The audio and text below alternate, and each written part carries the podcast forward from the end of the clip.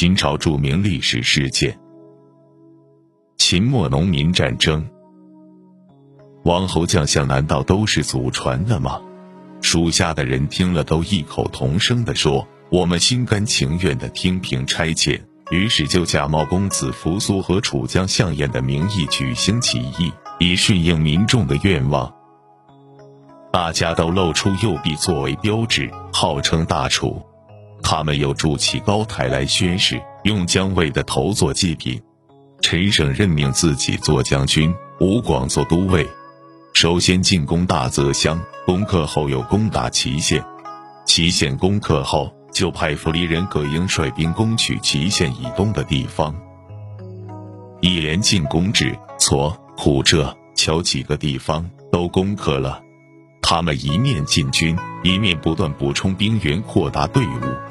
等行进到了陈县的时候，已拥有兵车六七百辆，骑兵一千多，部族好几万人。攻打陈县时，那里的郡守、县令正好都不在，只有留守的郡城领兵与起义军在城门下作战。结果郡城兵败身死，于是起义军就进入城中，占领了陈县。过了几天。陈省下令召集掌管教化的三老和地方豪杰都来开会议事。与会的人都说：“将军您身披铠甲，手执锐利的武器，讨伐无道昏君，诛灭暴虐的秦王朝，重新建立了楚国的政权，论功劳应该称王。”陈涉于是就自立为王，国号为张楚。秦始皇本纪第六，在这个时候，各个郡县受不了秦朝官吏暴政之苦的人，都逮捕宣判他们官吏的罪状，把他们杀死来响应陈涉。于是就以吴广为代理王，督率各将领向西进攻荥阳，命令陈县人武臣、张耳、陈馀去攻占原来赵国的辖地，命令汝阴人邓宗攻占九江郡。这时候。处的几千人聚集在一起起义的多得不计其数。起义不到三个月，赵、齐、燕、魏等地方都有人打着恢复六国的旗号自立为王。陈胜派出周文率领的起义军向西进攻，很快攻进关中，逼近秦朝都城咸阳。秦二世惊慌失措。赶快派大将章邯把在骊山做苦役的囚犯奴隶放了出来，编成一支军队向起义军反扑。原来的六国贵族各自占据自己的地盘，谁也不去支援起义军。周文的起义军孤军作战，终于失败。吴广在荥阳被部下杀死。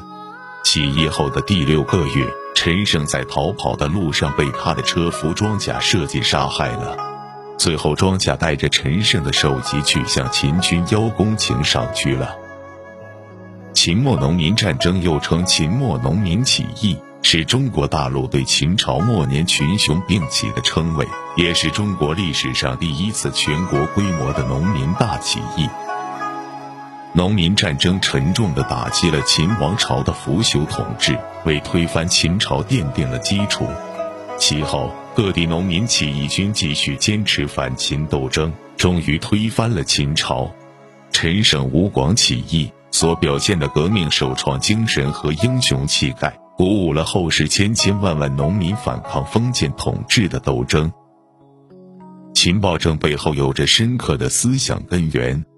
秦王朝的统治者是战国时期的军功地主，他们通过顺利夺权，建立了政权。因此形成了骄傲的心理特征，反映在国家制度、意识形态上，就是以法家思想治国，唯我独尊，崇尚暴力，藐视一切；反映在统治者心理上，就是好大喜功，急于求成。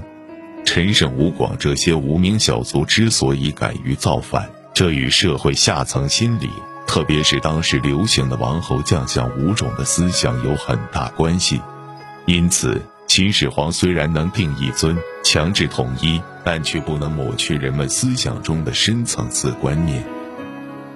今天就讲到这里，三分钟带您了解中国各朝代著名历史事件，关注麒麟故事。接下来为您讲述巨鹿之战的故事，听一听在巨鹿之战中，章邯手握四十万精兵，为何会败给项羽？